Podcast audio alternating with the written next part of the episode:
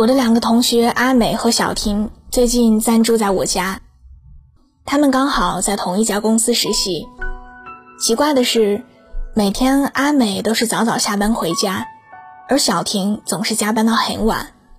然而实习期结束后，公司决定留下的却是阿美。小婷百思不得其解。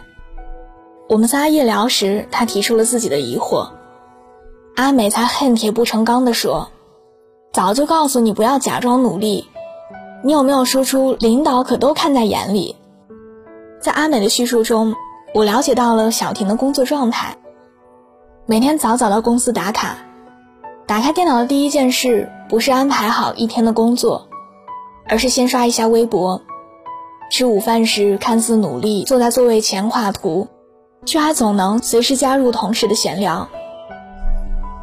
等到下班时，手头工作还没有做完，也就自然而然的忙到很晚。相反，阿美总是全神贯注的做好手头的工作，才给自己放松的机会。工作效率自然比小婷高出很多，也就更容易得到领导的赏识。两个人的对比，领导都看在眼里，记在心里。实习期结束后，他选择勤勤恳恳的阿美。淘汰看似努力实则摸鱼的小婷，也就不足为奇。小婷的努力流于表面，从未走心，只是自己感动自己。假装努力是一个人的狂欢，浪费宝贵的时间，感动得了装睡的自己，撼动不了必败的结局。考研大军中，总有一些同学在落榜之后感叹：“我都这么努力了。”为什么还不行？我的朋友小茹一战时也是这样的。决定考研时，小茹就准备好要过三点一线的苦行僧生活。那段时间，小茹每天都是在图书馆度过，早出晚归的生活对她来说早已经习以为常。然而还是落榜了。小茹也很懊恼，思前想后，她孤注一掷，决定二战。二战时，小茹一个人租了一个小单间，几乎断绝了跟外界的一切往来，一心一意复习。终于在考上的那天，他把我们几个好朋友约出来吃饭。那是我们那么久以来第一次见他。我们这才知道，一年里他卸载了手机上的一切社交软件，在那个小屋子里，陪伴着他的只有厚厚的专业书。枯燥的网课，还有满墙的笔记便利贴。他说，一战时的他身在图书馆，心却在微信、QQ 等社交软件。睡觉前躺在床上，眼睛看的是单词，嘴里聊的是八卦。两个截然不同的结果，让小茹知道当初的自己是多么可笑。一战时的假装努力，欺骗的只是自己；二战时的发愤图强，才造就了奇迹。有一句话说：“不要假装努力，结果并不会陪你演戏。只有全力以赴的努力，才能换来展翅高飞的自己。否则，现实必定给你一记重击。”我们身边总有这种人，每天在朋友圈晒单词打卡，最终却因为口语不过关，失去了海外学习的机会。每天加班到深夜。到月底绩效评估时总是垫底。每天睡前都要看书，一个月后连书的内容都记不得。每天在健身房挥汗如雨，一上称居然还比之前重了好几斤。他们觉得是命运的不公，然而真相可能是：花半个小时打卡，却花一个小时回复评论。加班到深夜是因为之前的时间都在闲聊跟放空，睡觉前捧了本书上床，看了没两页就玩起了手机，在健身房满打满算不过半小时，却在大排档大吃大喝两个小时。广而告之的努力敌不过掩人耳目的懒散，真正的努力，应该是一种明白自己在做什么。又能时刻投入在当下的自控里，并非表面的废寝忘食。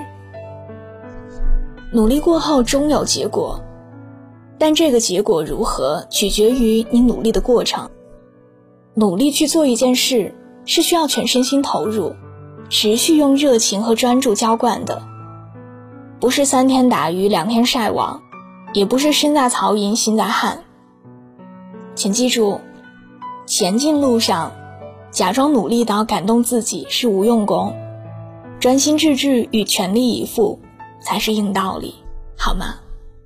晚安，做个好梦。我的生活一如往常，时而平凡，时而匆忙，却不忘对孤独喊话。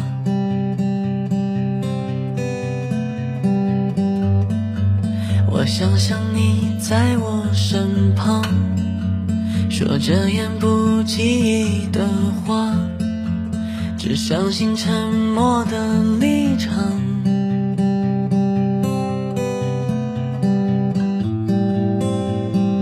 安静的时候，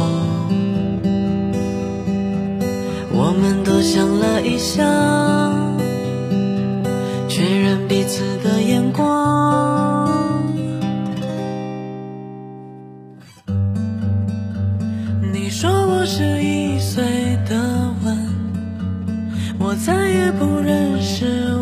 完整。当零散的灯火错乱的投射在合二为一的时光，我看见了繁星点点落在你和我的脚下。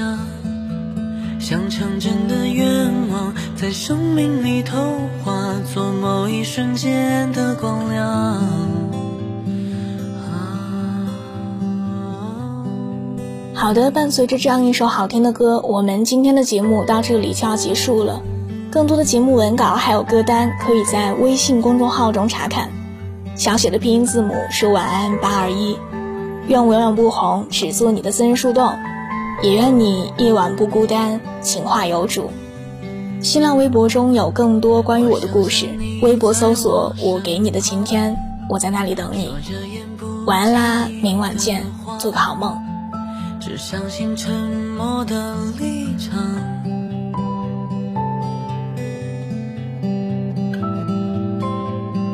安静的时候，